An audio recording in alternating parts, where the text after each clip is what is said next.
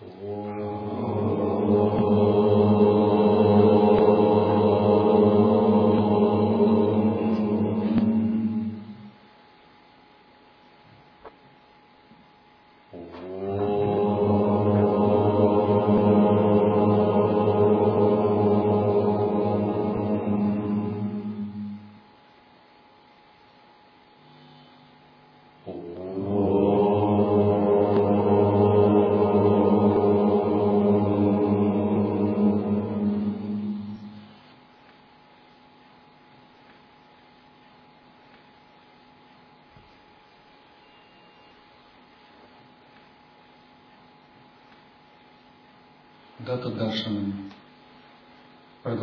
истории про Картавири Арджуна. Спасение. Когда император Картавирия, погруженный в свои мысли, подходил к городским воротам, он услышал зов, похожий на рев льва. «Эй, родственник, кшатри, стой!» Император мгновенно обернулся – Перед собой он увидел странного мужчину, выглядевшего как кшатрий в образе брамина. Вокруг его талии была кора из деревьев, на его голове шнурок, собирающий волосы, линии випхути на лбу и святая нить через плечо. В своих руках он держал лук и стрелы. На одном плече покоилось копье и топор на другом. Его ноздри дрожали, и сверкающие глаза пылали гневом. Он выглядел, как только что взорвавшийся вулкан. Глядя на это воплощение гнева, даже Катаири Арджуна почувствовал, как по спине побежали мурашки и затрепетал. До того, как император смог что-нибудь сказать, человек заревел снова. «Эй, ты зовешься к шатриям, я Рама, сын Джамадагни и друг Джваладагни. Я лишь бедный брамин, и я пришел один. Здесь мой топор, и здесь мой лук. Ты собираешься отпустить нашу корову или потерять свою жизнь? Выбор за тобой. Итак, этот брамин, на самом деле имеющий все замашки кшатри, это был никто иной, как Парашурама, сын Джамадагни, который пришел в ярость от того, что царь Картавири Арджуна оскорбил Ашам его отца и увел магическую корову. Император оставался безмолвным, когда услышал эти слова. Этот человек перед ним выглядел подобно слиянию и дам кшатрам, и дам брахмьям. Сила кшатрия – энергия брамина. Он был как большой лесной пожар. Из каждой поры его кожи сила вырывалась, подобно языкам пламени. Кто бы он ни был, неважно, думал он, я кшатри, и должен сражаться с тем, кто приходит и оскорбляет меня. Долг кшатрия заставляет принять этот вызов. Когда вы слышите кшатри, брахман, вайшя, шудра, применительно к учению и к себе это не следует воспринимать как некие индуистские касты, а скорее последует воспринимать как определенные качества, типы тантрийского темперамента. Кшатри – это воин. На тантрийском языке это йогин вира.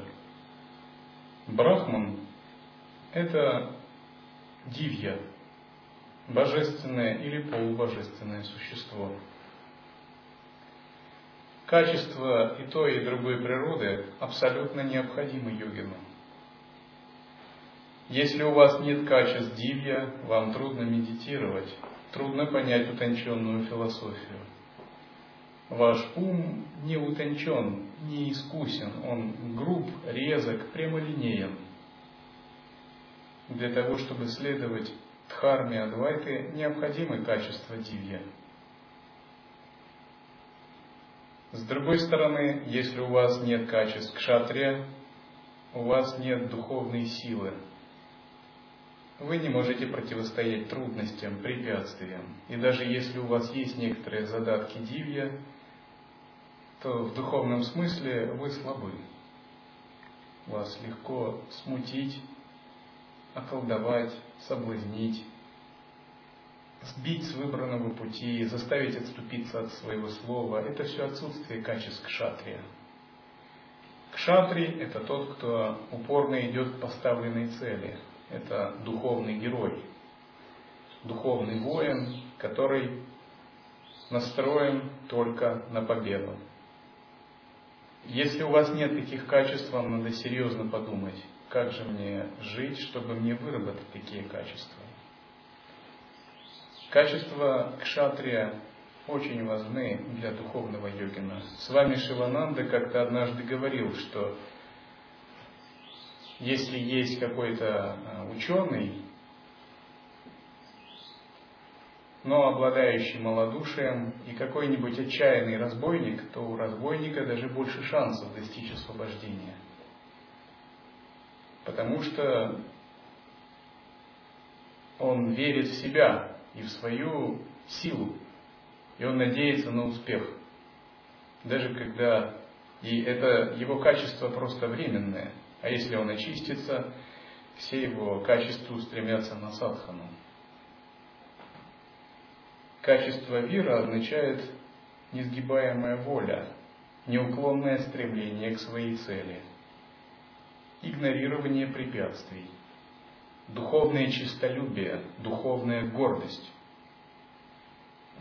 Это восприятие любой ситуации как вызова и не пассивная сдача этому вызову, а приятие этого вызова и победа в этом вызове. Если человек с качествами пашу, он всегда ориентирован на комфортность, конформизм, собственное желание, компромисс. Это такое состояние животного, ну, типа, лишь бы мне было хорошо вот сейчас, а дальше не важно. И для человека с задатками пашу у него нет понятий ответственности, э, данного слова, обета, клятвы, чести, долга. Для него вообще нет такого понятия. Он вчера сказал, а сегодня забыл. Он дал клятву, потом ее нарушил, потому что ему было удобнее нарушить. То есть для него такие вещи ничего не значат. Для него не существует чести, долга, клятвы, ответственности, обета, духовного честолюбия. Если ему надо что-то, он может унижаться, чтобы какие-то меркантильные решить вопросы, лишь бы ему, его телу было хорошо. Кшатри совсем другая личность. То есть кшатри это человек долга, слова, верности своим идеалам. Кшатри это человек возвышенного идеала, который готов за свой идеал постоять, добиться и даже жизнь отдать. То есть он, если сказал, пообещал, то он сделал. Если он принял вызов, он этот вызов принимает и борется, чтобы победить. У него очень сильно развито духовное честолюбие. При этом не следует путать это с тщеславием, эгоизмом и гордыней. Я имею в виду вот в чистом видении самые возвышенные черты кшатрия. То есть духовное честолюбие это как уже такие задатки божественной гордости, способности не отступать, не сдаваться, бороться, идти вперед, идти вперед и до конца, и побеждать. И человек, не имея задатков к шатрия вначале, он неминуемо терпит духовное поражение. То есть, имея такой слабый, неразвитый дух, рано или поздно он сталкивается с какими-то трудностями, проблемами, ну, либо вовне, либо внутри. И его сознание начинает пасовать, сдвигаться в какой-то слабый тоннель реальности. И он начинает чувствовать себя неудовлетворенным, слабым, беспомощным. И у него нет внутреннего потенциала, чтобы э, пробивать, изменять эту реальность и продвигаясь вперед, самому расти через это.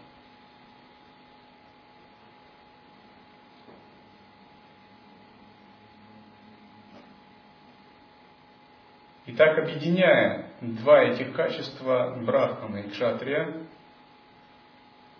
йогин может по-настоящему добиваться целей своей духовной жизни.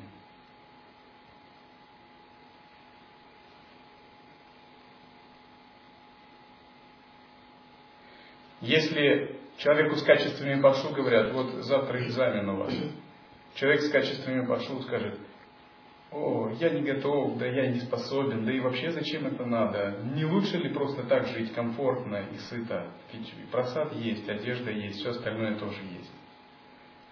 Но человеку с качествами кшатрия, если сказать, он думает, отлично, я проявлю себя, я докажу в очередной раз и себе, и другим, и в первую очередь себе. И это хорошо, что есть такое испытание, потому что я через это вырасту. И отличие Пашу от э, Вира, то есть Шудры и Вайши от Кшатрия в том, что первый не видит ситуацию как способ для своего духовного роста. Он мыслит сугубо э, в терминах комфорт, некомфорт. То есть принцип духовного роста не стоит как таковой. То есть комфортно, отлично, хорошо, принимаю ситуацию. Некомфортно, нет, нет, нет, я в этом не участвую, увольте меня. Это не для меня. И у него такая психология, я не хватаю звезды с неба. То есть он не ставит перед собой принципы задач духовного роста. Он не ставит перед собой в принципе э, какие-то задачи личностного роста. Кшатри это же совсем иначе. Он любую ситуацию воспринимает как способ своего духовного роста. И причем, если это истинный кшатри, неважно, плохая ситуация, хорошая. То есть он живет примерно по такому принципу. Все, что меня не убивает, делает меня сильнее. И даже препятствия, даже проблемы он воспринимает э, как вызов, как способ проявить свои лучшие качества и их выработать. И он благодарен, как, э, ну что ли, партнерам по тренировке.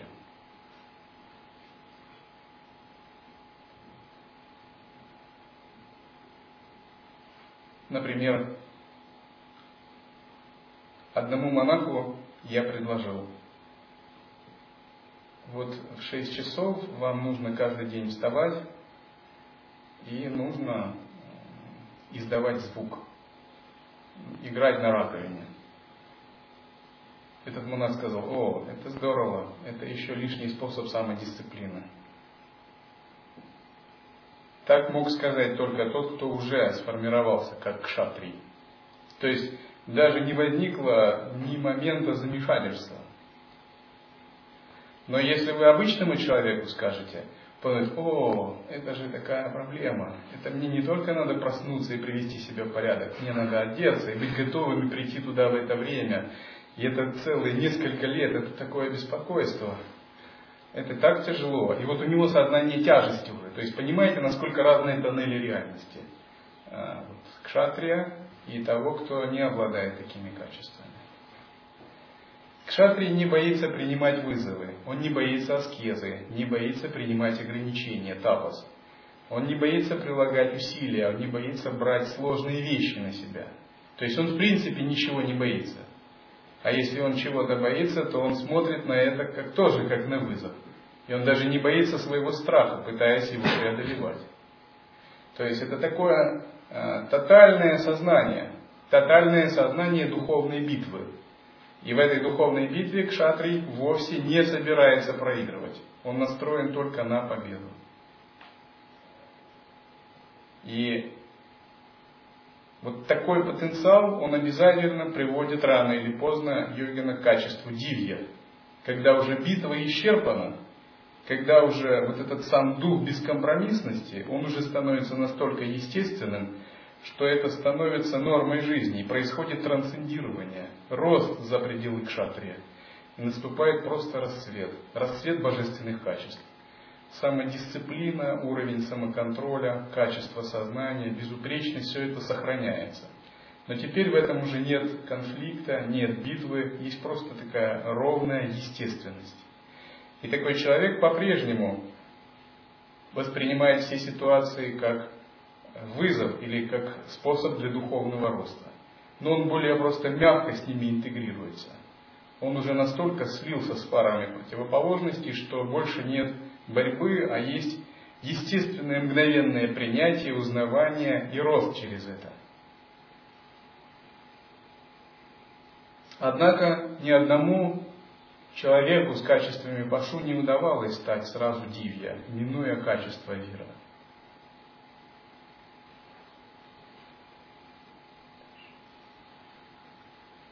Немедленно сбешенный император направил свою армию, состоящую из четырех родов войск, против Парашурамы. Подобно армии мотыльков, слетающихся на горящий огонь, они атаковали его. Но это продолжалось недолго. Вскоре все они пали, будто превратившись в пепел. Картавирия был поражен. «Кто же это такой?» – удивился он. Когда он вытащил стрелы, когда он наложил стрелу на лук, когда он прицелился. Все произошло так быстро, как он мог сразить столь многих легко, будто играючи. Даже Индра не равен этому раме. Нет сомнения, он равен мне. И Картавири удивился, он подумал, что это за брахман, который просто разметал моих воинов. Таких брахманов не бывает, он подумал. Брахманы всегда сторонятся сражений, конфликтов. Они живут в гармонии всегда. То есть, в отличие от кшатриев, которые видят ситуацию как вызов, брахман вообще за пределами этих качеств. Но это был Парашурама, который обладал авадар, который обладал и теми, и другими качествами одновременно. Кшатри обладает сверхконцентрацией, сверхволей, то есть у него уже есть целая масса достоинств и набор сверхчеловеческих качеств. Даже в мирской жизни, если вы посмотрите на какого-либо спортсмена, профессионала, специалиста, вы увидите, что кое в чем он далеко обошел человека, обычного человека, за счет того, что всю свою жизнь посвятил тренировке в чем-либо. И качество кшатрия строится на огромной силе воли, концентрации и мастерстве. То есть мастерство – это первый принцип кшатрия. Если у вас есть мастерство в чем-либо, можно сказать, вы вышли на уровень э, такого кшатрия.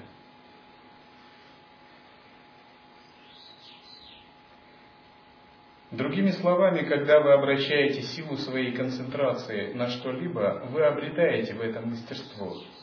И такое мастерство, оно начинает проявляться в жизни. И вы активно пользуетесь этим мастерством в различных жизненных ситуациях. Это ваша йога-шакти или атма-шакти, внутренняя сила, исходящая из внутреннего «я». У Пашу, в отличие от кшатрия, такого мастерства нет. То есть он не прилагал воли, усилий и самодисциплины, поэтому не выработал в себе такое мастерство. Поэтому, когда с Пашу возникает ситуация, ему нечего ей противопоставить. Ситуация его парализует, подчиняет, берет под контроль, шокирует, а иногда даже уничтожает. Потому что он не готов к вызовам.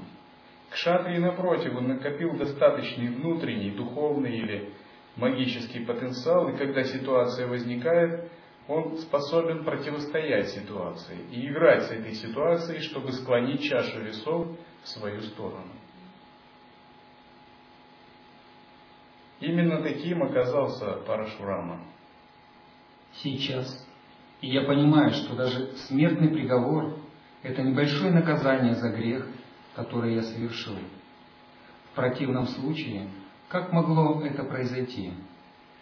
Являюсь ли я в самом деле бесспорным императором Саптадвипы? Неужели это я тот опытный правитель, который появлялся с обнаженным мечом перед любым жителем империи, стоило тому только подумать о совершении зла и наказывал его. Как мог я, худший, чем грабитель, отнять у бедного брамина его корову? Этому нет иного наказания, кроме смерти. Господь Дататрея даровал мне желание, что я не умру от рук того, кто не равен мне. Он сам благословил меня такой высшей доблестью, какой не обладают даже боги и их правители. Тогда как ко мне может прийти смерть? Если кто-нибудь подобный мне может быть учеником Господа, это нарушение традиций преданных. Вот почему я могу и должен умереть. Вот почему Господь посылает этого раму, который равен мне. Много тысяч лет я чувствовал безграничное сострадание Господа – Господь, несомненно, должен чувствовать отвращение, даже вспоминая меня, совершившего этот ужасный грех. Знаю, что если смерть не придет ко мне сейчас, я буду умирать каждый день, страдая от стыда и горя из-за моего греха. Итак, Картавири Арджуна осознал пагубность своего поступка. Он совершил грех. Папа и пунья, грехи и добродетели существуют до тех пор, пока существует наше эго, тело и закон кармы. Конечно, на уровне воззрения Адвайты они не существуют. Когда реализован единый вкус, все вещи оцениваются одинаково, все воспринимается как лила, божественная игра. Но в относительном измерении, когда мы действуем с позиции ума, естественно, действуют законы причин и следствий. И пока ум разграничивает на добро и зло, на жидкое и твердое, правое и левое, верхнее и нижнее, внутреннее и внешнее, мужское и женское, старое и молодое, то, соответственно, существуют причины и их следствия. Причины и следствия могут быть как чистыми и благими, благоприятными, так и неблагоприятными. И когда причина является неблагоприятной, ее называют греховной. То есть греховная, ну это термин вообще ближе он христианский, а если говорить об учении ситхов, то используется термин клеша. Клеша это не столько грех, сколько омрачение, поскольку грех предполагает, ну, это некое такое этерналистское понятие, как ну, нечто абсолютное. Но ничего абсолютного не существует ни в учении ситхов, ни в учении Адвайты. Но есть действия, которые могут омрачать сознание. И когда омрачающая причина омрачает сознание, то создаются различные отпечатки, которые в следующих воплощениях могут проявляться как негативные кармические реакции, следствия, такие же омрачающие. Если человек обладает двойственным умом, совершает омрачающие причины, разумеется, ему приходится пожинать омрачающие следствия. Например, в следующих жизнях он будет рожден в неблагоприятной обстановке, или он будет болезненным ребенком, или ему будут закрыты дороги на уровне судьбы. Его нить судьбы будет часто разрываться, и он никак не найдет цель в жизни. Либо омрачения могут проявляться как препятствия от существ кармических кредиторов, когда все его способности будут блокироваться духами, которые имеют к нему претензии, обиженными духами прошлых жизнях. Может быть так, что человек талантлив и способен, но он совершил что-то омраченное, он обидел кого-либо. Эти существа умерли, переродившись и не переродились, и стали духами. И они помнят все нанесенные обиды, поскольку духи очень злопамятные и обидчивые. То есть у них огромное количество времени, и все это время они проводят в созерцании прошлых впечатлений. И память над духами очень сильно давлеет. И многие из них не могут отвязаться от этого. То есть это становится чем-то навязчивым. И они всегда помнят своих обидчиков. И бывает так, что если кто-то из их обидчиков им доступен, например, переродился в мире людей, они чинят ему препятствия или блокируют способности. Тогда говорят, что человеку закрыты дороги в этой жизни до тех пор, пока он не обретет такую силу, чтобы усмирить этих духов. Это все следствие неблагоприятных кармических действий. Из сострадания Господь сейчас осудил меня на смерть, послав героя, который может противостоять мне, и таким образом Он уничтожит мой грех в этом же рождении. Поэтому я должен увидеть, что это наказание выполнено. Даже сейчас, если я признаю свою ошибку и верну корову, этот бесподобный брамин, забыв все, что я сделал, не только простит меня, но еще благословит меня перед тем, как уйти. Я вижу в нем такую же возвышенность, как в его благородном отце, который подобен огню, скрытому золой. Самообладание – это его реальная сила, которую у меня нет возможности реализовать. Вот почему этот брамин должен принять на себя эту роль могущественного воина.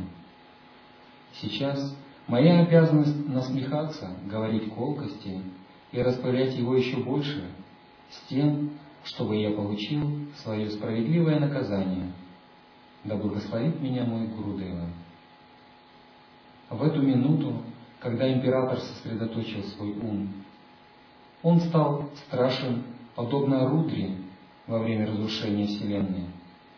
Он призвал тысячу своих рук и, взяв тысячу луков, начал поливать Парашураму дождем стрел. Парашурама был сильно удивлен этой внезапной атакой. Он сомневался, в самом ли деле человек перед ним был тем самым Картавирией.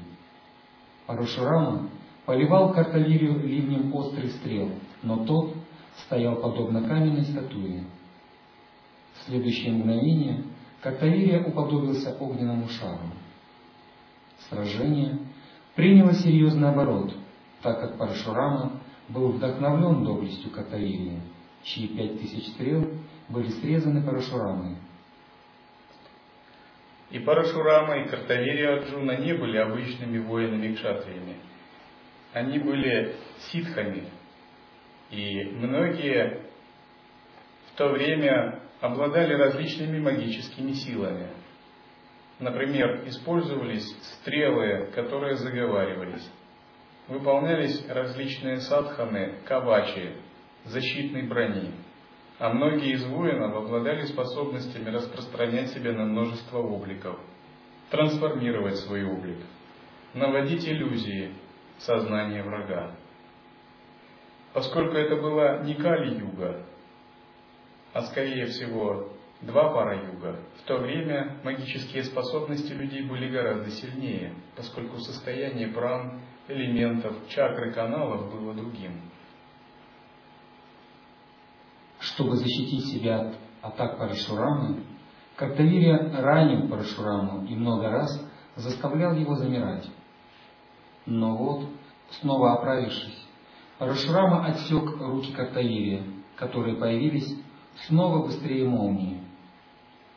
Изумленный этим непостижимым восстановлением рук, Парашурама поднял свой смертоносный топор, отрубил руки Картавирии и вернул его на место. Картавирия замер. И милостью Датты появилась другая тысяча рук. Этот феномен повторялся несколько раз. Парашурама сначала применил оружие Брахмастра, а затем своим топором отсек могучие руки, которые возникали снова и снова. Когда руки Картавири в конце концов прекратили появляться вновь, он все-таки не потерял присутствие духа. Он унижал Парашураму и ранил его различным оружием, таким как булава, мечи, трезубец и так далее. Парашурама пронзительно кричал в неистовстве. Так Картавири достиг своей цели. Его ум был сосредоточен на святых стопах Господа Датты, а сам он лежал без сознания. Тогда Парашурама, памятая о Парамишваре, отсек голову Картавилии. Полился ливень небесных цветов. Таким образом, Картавилия достиг освобождения еще в теле. И тот час, после того, как он оставил тело, его жизненные силы слились бесконечными. Пять жизненных дыханий его возвратились к элементам. Элементы жизни грубого и тонкого тела влились в их причины – в то самое время сад Гуру Датта пребывал в глубоком трансе в пещере Сахиадри. Корова Сурабхи была на поле боя. Со слезами на глазах она подбежала к Парашураме, который в сильном волнении со слезами радости, текущими по щекам, успокоил взволнованную корову и забрал ее с собой. Может показаться странным, магические коровы, исполняющие желания, люди с тысячи руками. Как такое может быть? Но вы должны думать, что это не мир Кали-юги. Это мир два пара юги. Это другое кармическое видение. Это магическая реальность, в которой жили наши предки. В этой магической реальности пять татв, пять грубых элементов действуют не так сильно – и сила воли людей превосходит нынешнюю. Все люди в той или иной степени обладают магическими силами, а те, кто их развивают, легко добиваются успеха. Они не все пробужденные, но их способности могут проявляться с большой силой. Это как бы немного другие физические законы, из-за того, что это другая эпоха времени. Поэтому то, что нам кажется необычным, в то время вполне проявлялось. В эпоху Трета-юги, Сати-юги духовные силы людей были еще более сильными. Управление реальностью силой мысли, бессмертие, трансформация тела, полеты по воздуху, неиспользование грубой пищи, а питание праной. Все это было реальным для людей, обитателей Сати-юги и Трета-юги. К сожалению, мы живем в такую эпоху, Кали-югу, когда материальные элементы пребывают в наиболее сильном воздействии. Плотность мира увеличивается, частота вибраций реальности достигает апогея, хотя она еще не достигла апогея. Соответственно, способности людей и возможности влиять на реальные силы мысли значительно ослаблены. Достигать освобождения, развивать способности значительно труднее, чем ранее. Продолжительность жизни более коротка. В Кали-югу у людей, как правило, отключаются тонкие тела, высшие контуры сознания. Атман, каузальное тело, ментальное тело едва действуют. В основном активно работает манас, ахамкара, эго, астральное тело, физическое и эфирное. Так, После 80 тысяч лет окончилась жизнь могущественного Картавири Арджуны. Никакой другой преданный не получал милость Датты в таком изобилии. Благодаря милости Датты Картавири достиг наивысшего состояния. Пока он был жив, он сиял подобно солнцу днем, хотя он совершил некоторые ошибки, но сам же их исправил. У него Никогда не было неуважения к своему гуру, даже во сне. Его вера, гуру, была абсолютно непоколебимой. Вот почему Господь Дата не считал его слабости серьезными. Почему произошла такая ситуация? Почему Дататрея допустил вообще такую ситуацию? Это произошло потому, что сам Картавири Арджуна изначально не был человеком, он был спутником Вишну. И он был воплощен как смертный для того, чтобы исправить кое-какие ошибки этой жизни и очистить свою неблагую карму. Господь подвергал его проверкам, которые только способствовали быстрому росту Картавирии. В конечном счете он достиг вечной славы и кайвалии. Каждый инцидент в жизни этого великого преданного показывает, как стремящийся должен вести себя по отношению к Садгуру. Его жизнь демонстрирует природу идеального преданного. Она показывает, как в ответ на него льется милость Садгуру. Здесь конец истории Картавирии. Картавирия был близким учеником Дататреи. Даже несмотря на то, что Господь Дата, как считается, вне любви и отвращения, Почему он не должен показывать его гнев к Парашураме, который отбросил спокойствие, свойственное браминам? Однако удивительно, что Парашурама добровольно припал к стопам Господа и стал его учеником. Как известно, после многочисленных сражений сам Парашурама пришел к Дататрее. И в результате общения Дататреи с Парашурамой и родился этот великий текст Трипура Рахасия. Трипура Рахасия была изложена после всех этих событий. И Господь оказывал ему больше расположения, чем Картавирии. Чтобы понять даже каплю силы и величия этого древнего Пуруши, необходимо знать, что случилось после смерти Картавирии. Парашурама вернулся с коровой Сурабхи. Новости об убийстве Картавири разнеслись, подобно дикому огню в городе, и многие оплакивали его смерть. Ювараджа был возведен на престол. Конце концов, таков путь мира. Однако потомки рода Кшатриев не могли стерпеть это убийство императора обычным брамином. Они были потрясены и испытывали большое горе. Потомки вождя клана Картаирии и юноши, верные им, планировали мщение и возмездие. Пламя мести браминам бушевало в их сердцах. Разве не совершили высокомерные, премудрые брамины ошибку? Главной причиной был мудрец Джамадагни, отец Парашурана. Поэтому они решили положить конец жизни мудреца Джамадагни. Но кто должен убить его?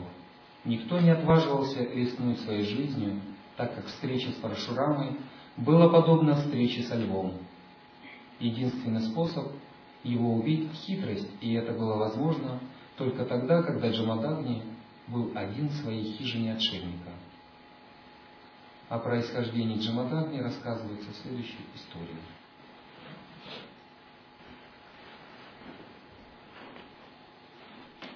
Oh.